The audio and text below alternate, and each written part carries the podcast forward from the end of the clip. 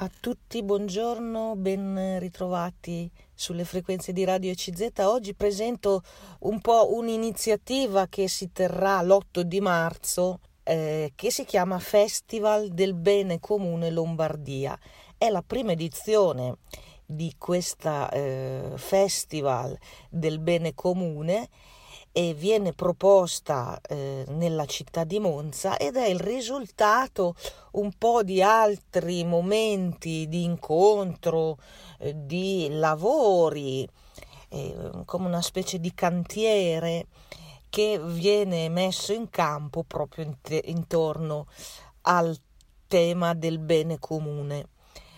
Ecco, in questi giorni iniziamo a sentir parlare delle elezioni per eh, il Parlamento europeo, sentiamo parlare delle elezioni all'interno di alcune regioni, all'interno di alcuni comuni, forse anche nei nostri comuni, andiamo a rinnovare le elezioni del sindaco e dei consiglieri comunali.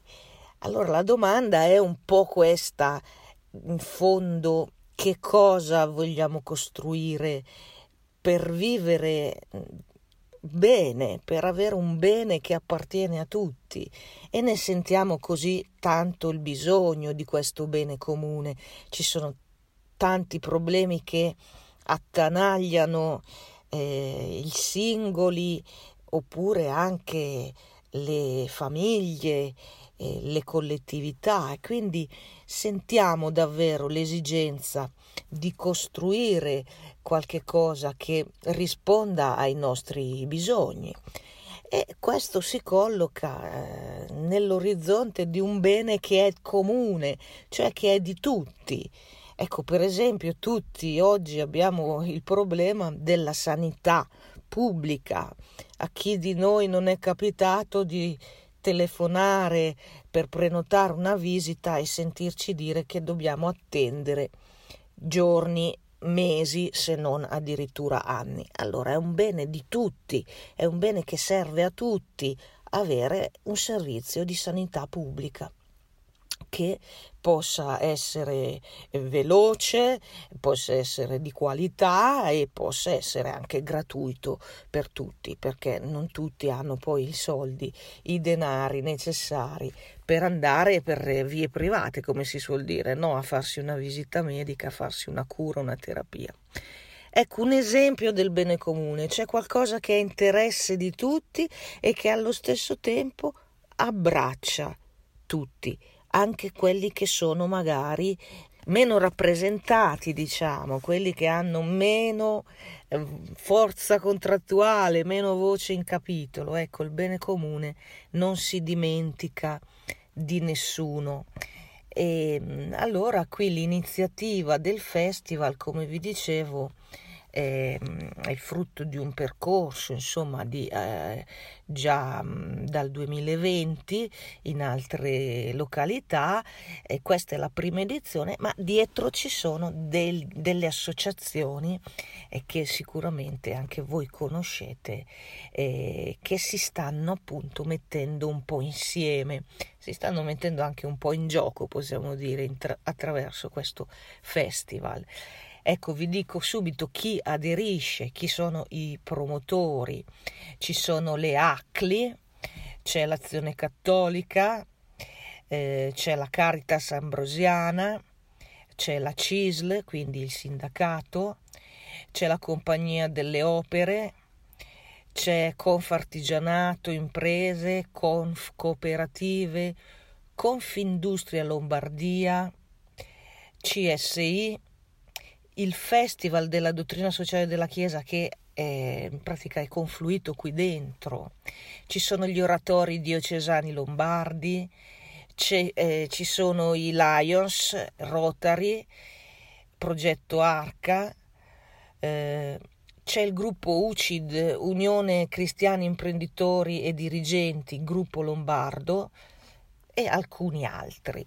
Quindi tante realtà che eh, in pratica hanno riunito il loro progetto su questo festival. Ecco, non tutti potremo andare a Monza eh, l'8 di marzo tra le ore 17 e le ore 20 all'Arena di Monza, ma forse ne sentiremo parlare, potremo leggere qualche cosa di questa prima edizione.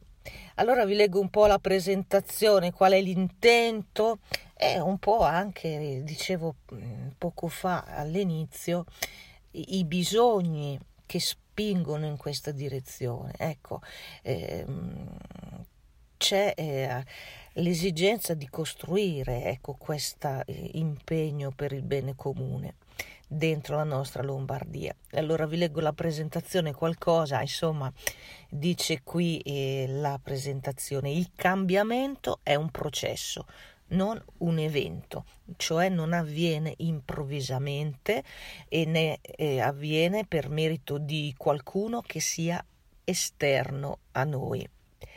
Si tratta di condividere percorsi, unire dei fili, realizzare progetti.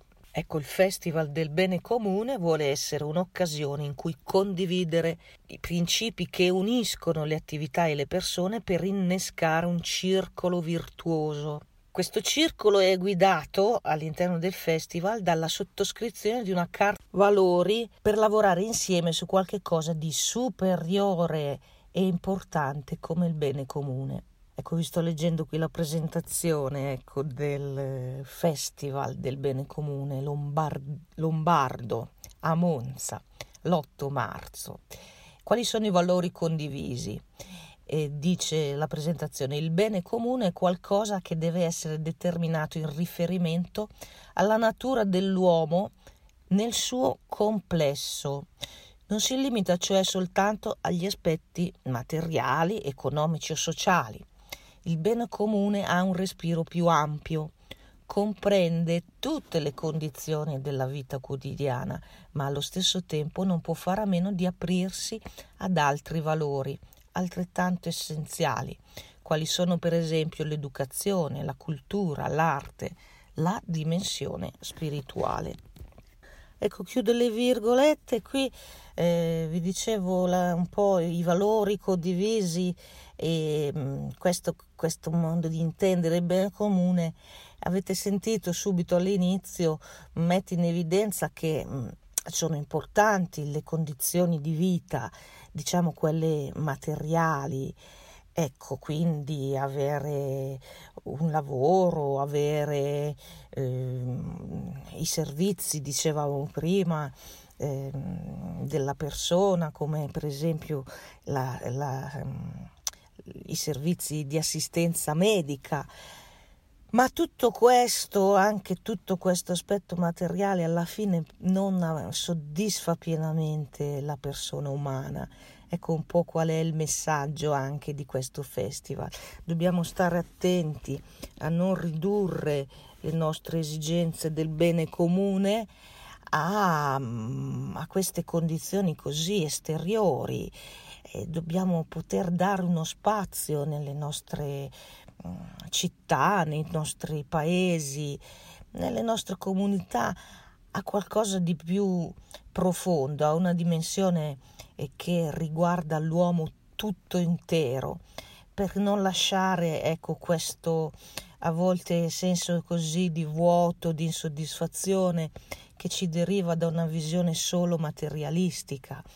Noi abbiamo bisogno di eh, anche tutta una parte, come dicono qui eh, nella presentazione del festival, una parte altrettanto essenziale di valori come la educazione, per esempio, qui citano l'arte, la cultura, la dimensione spirituale, le relazioni, l'amicizia, la fiducia, anche la gratuità, ecco, in queste relazioni.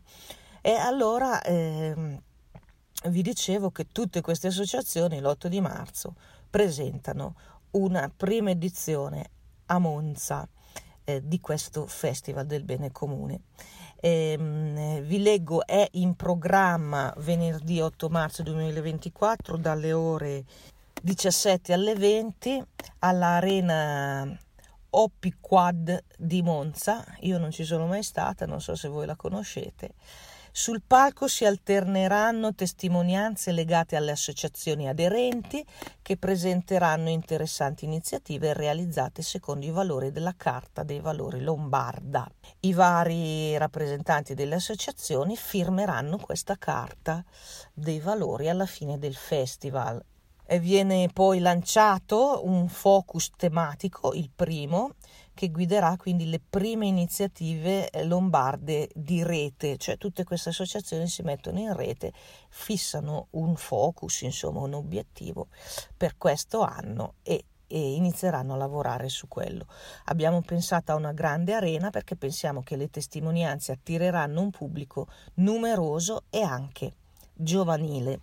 Ecco, chiudo le virgolette, qui sempre la eh, presentazione dell'edizione prima edizione del eh, festival.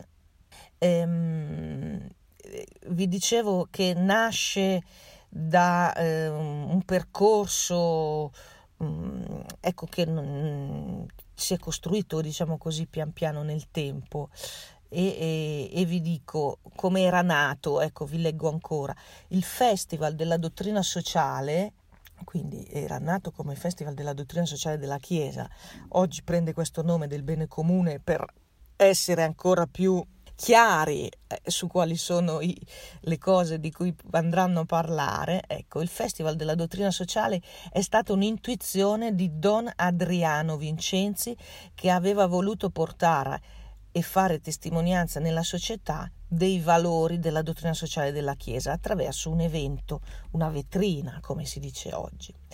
Questa attività ha visto appuntamenti nazionali annuali a Verona a partire già dal 2011 e poi due iniziative lombarde nel 2020 a Sondrio, nel 2022 a Lecco. La Carta dei valori del territorio di Lecco era nata in seguito a un'attività di studio, collaborazione, condivisione tra i firmatari ed era nata anche a un tavolo di lavoro di confronto promosso dalla UCID, Unione Cristiani Imprenditori e Dirigenti, per la realizzazione all'epoca eh, in provincia di una tappa del Festival del 2022.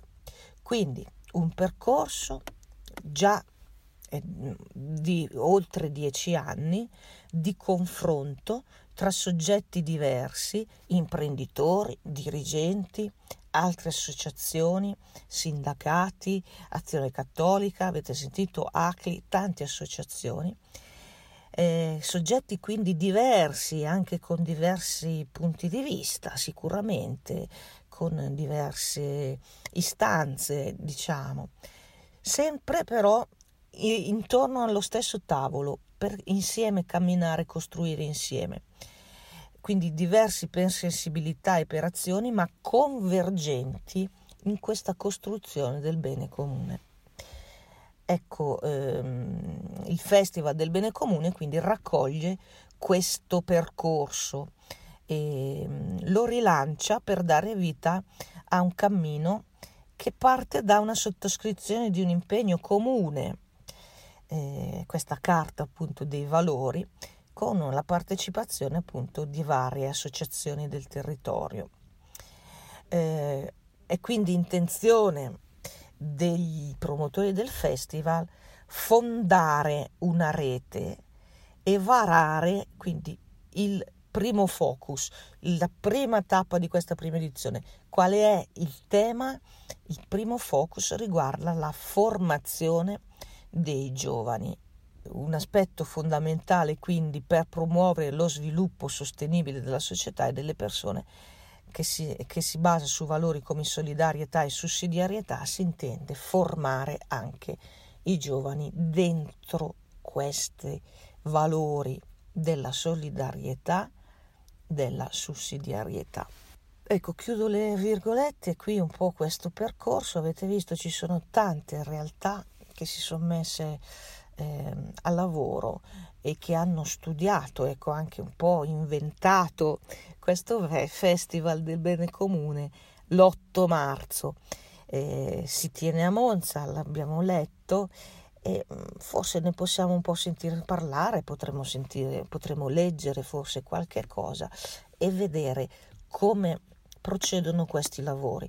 Senz'altro mm, è meritevole questa iniziativa perché, mm, come dicevamo poco fa, mette a fuoco un bisogno eh, che oggi sentiamo più che mai eh, vicino a noi, il bisogno di questo bene comune che non venga fatto in mille pezzi.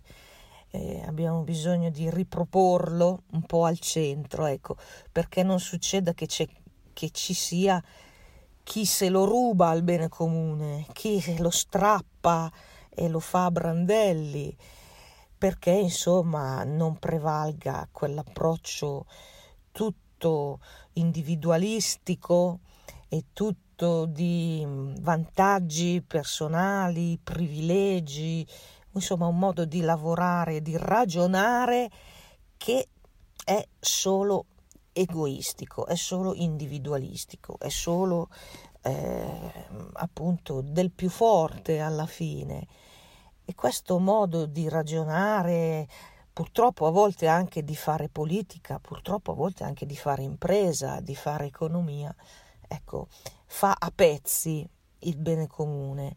E qualcuno se lo ruba credendo magari di fare eh, una grande cosa, ma in realtà è tutto un'illusione questa, insomma, del, dell'individualismo. Eh. Alla fine anche gli individualisti non è che raggiungano la felicità, tutt'altro, però nel frattempo fanno dei grandi danni. Ecco, e allora bisogna anche avere la forza in qualche modo di unirsi e dare una risposta, dare un'alternativa, un percorso, come dicevano qui all'inizio nella presentazione, eh, che sia appunto una strada su cui si può procedere. Ecco, questo è un po', eh, mi pare di capire, il senso del festival. E qui dentro mm, quindi ci saranno testimonianze, ma ci saranno anche progetti. E, ehm, è un, ehm, credo, un segnale che anche da parte così delle associazioni cattoliche, diciamo, ecco, eh, gli oratori, la Caritas, le ACLI, l'Azione Cattolica, avete sentito, no? La Compagnia delle Opere, mm, gli oratori, il Festival della Dottrina Sociale della Chiesa e, e insomma anche altri, è un segnale che qualcosa si muove per questo uh, bene comune. Ecco, mm, per arrivare un po' a vederlo e per arrivare un po' anche a sentire dire qualcosa di questo bene comune, poi leggiamo insieme uh, qualche riga e cerchiamo eh, di entrarci eh, ancora di più. Ecco a Monza questa prima iniziativa del Festival del Bene Comune Lombardia, l'8 di marzo, avremo modo, credo, anche sui giornali o insomma sui mass media di avere notizia di quello che succederà. Ci si aspetta anche una certa partecipazione e avete sentito un po', abbiamo letto un po' l'obiettivo il loro metodo, come vogliono lavorare, ecco, mettere poi un focus per quest'anno sulla formazione dei giovani, ma sul valore della solidarietà, della sussidiarietà. E avete sentito che è un po' da tanti anni che si, si, stanno, eh, si stanno riunendo intorno a un tavolo le diverse realtà. Quello che era il Festival della dottrina sociale della Chiesa è mm, confluito qua dentro in pratica. E allora vi dicevo, vi leggo qualche riga sul bene comune. Qui è mm, Giovanni Paolo II, attingo a lui eh, perché lui è stato un grande eh, operatore eh, per il bene comune.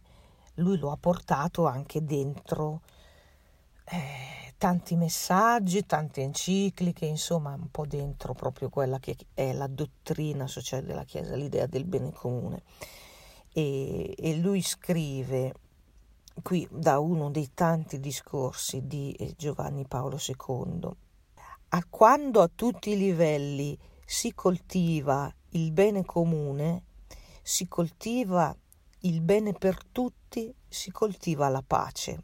Può forse la persona umana realizzare pienamente se stessa prescindendo dalla sua natura sociale, cioè dal suo essere con e per gli altri?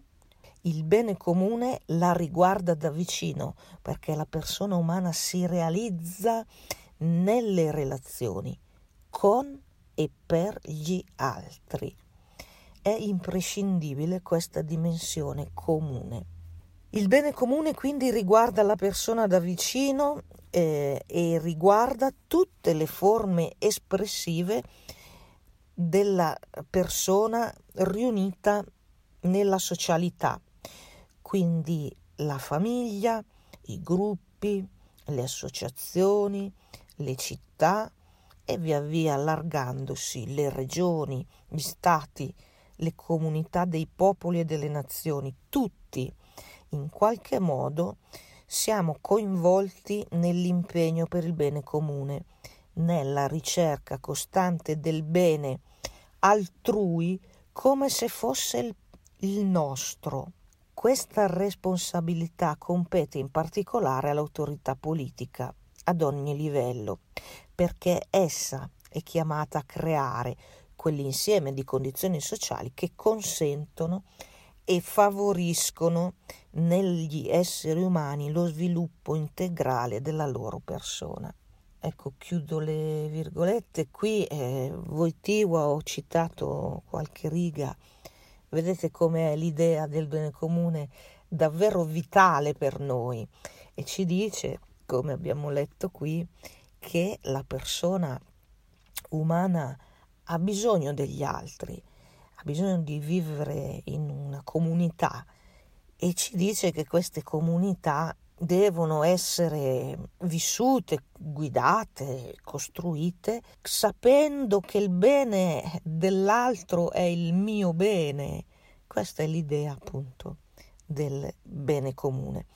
E sapendo anche, come diceva qui l'ultimo passaggio qui del, che abbiamo letto, che eh, Dobbiamo costruire un bene comune in cui la persona possa svilupparsi integralmente, quindi proprio in quegli aspetti anche del nostro animo, del nostro sentire, i nostri bisogni eh, più profondi, appunto di relazioni umane, di eh, significati, di riconoscimento, di accoglienza, di mm, benevolenza, di amicizia, tutto quello che insomma riguarda la persona umana negli aspetti spirituali, come si suol dire, insomma sono quelli che noi sentiamo eh, e quindi noi viviamo a fianco ai bisogni materiali.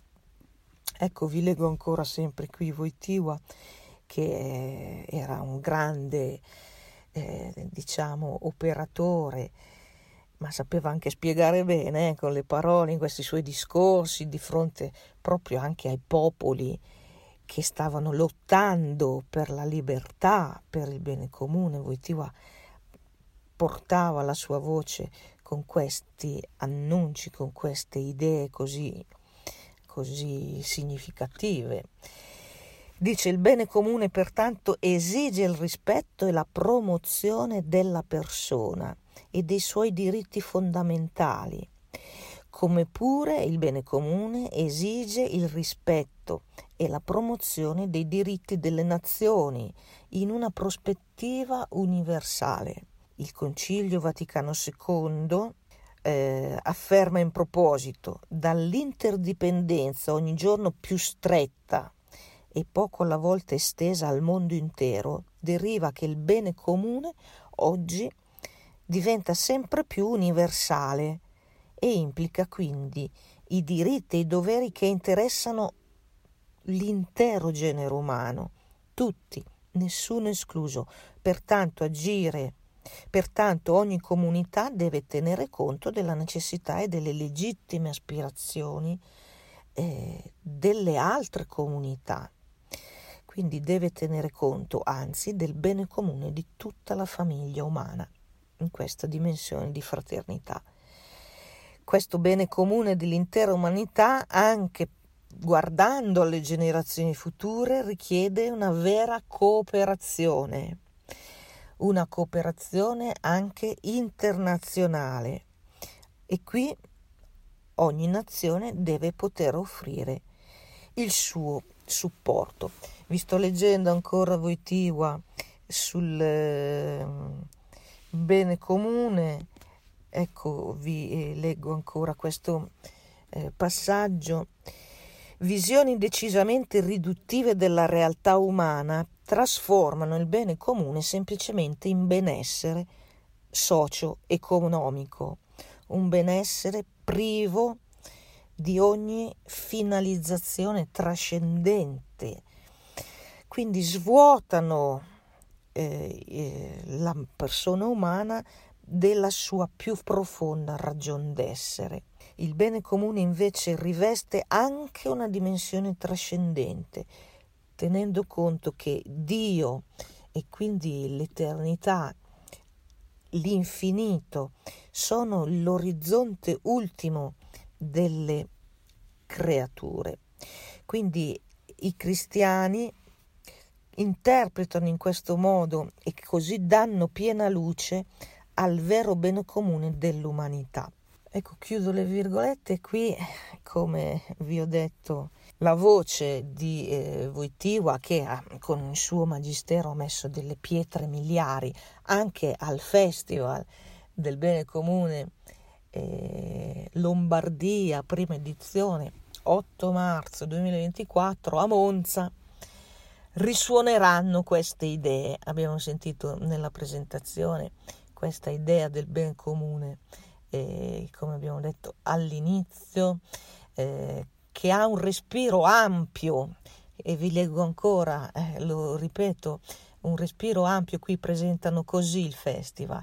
Questo eh, bene comune non si limita ai soli aspetti materiali, economici e sociali, ha un respiro più ampio e comprende tutte le condizioni della vita quotidiana, quindi anche una dimensione relazionale, una dimensione spirituale. E allora possiamo forse interessarci un po' di questo evento, un'iniziativa che è il frutto anche di tanto lavoro, di tanto sforzo di persone insomma, che hanno voluto proporlo, eh, ci sono altri aspetti, la persona al centro, eh, il valore della diversità, quindi un po' dei pilastri, diciamo, eh, su cui costruire e sperimentare, senz'altro con eh, un'attenzione alla persona, come dice qui, la persona al centro, e, e senz'altro eh, la persona insomma eh, nella sua visione più completa che è il fine ultimo di ogni azione, dice qui la presentazione del festival, e poi l'attenzione al valore della diversità, la diversità dei soggetti, anche questi enti organizzatori che però vogliono camminare insomma insieme, avere un punto in comune e l'attenzione, come abbiamo detto, al focus dei giovani. I giovani eh, vogliono anche essere formati, dobbiamo passare alle giovani generazioni anche tutto questo patrimonio di sapienza, diciamo così, ecco, di eh, una visione profonda dell'uomo, della comunità umana che eh, noi stessi abbiamo raccolto, qualcuno ce l'ha insegnata, ce l'ha mostrata, adesso dobbiamo formare anche i più giovani. Mi fermo con questa presentazione il giorno 8 marzo, oltre che essere la festa della donna, ecco ci sarà a Monza questa prima edizione del Festival del Bene Comune Lombardia. Vedremo un po' che cosa salta fuori da questo evento, da questo proposta così anche che raccoglie tante realtà. Vi ringrazio della vostra attenzione e vi saluto cordialmente.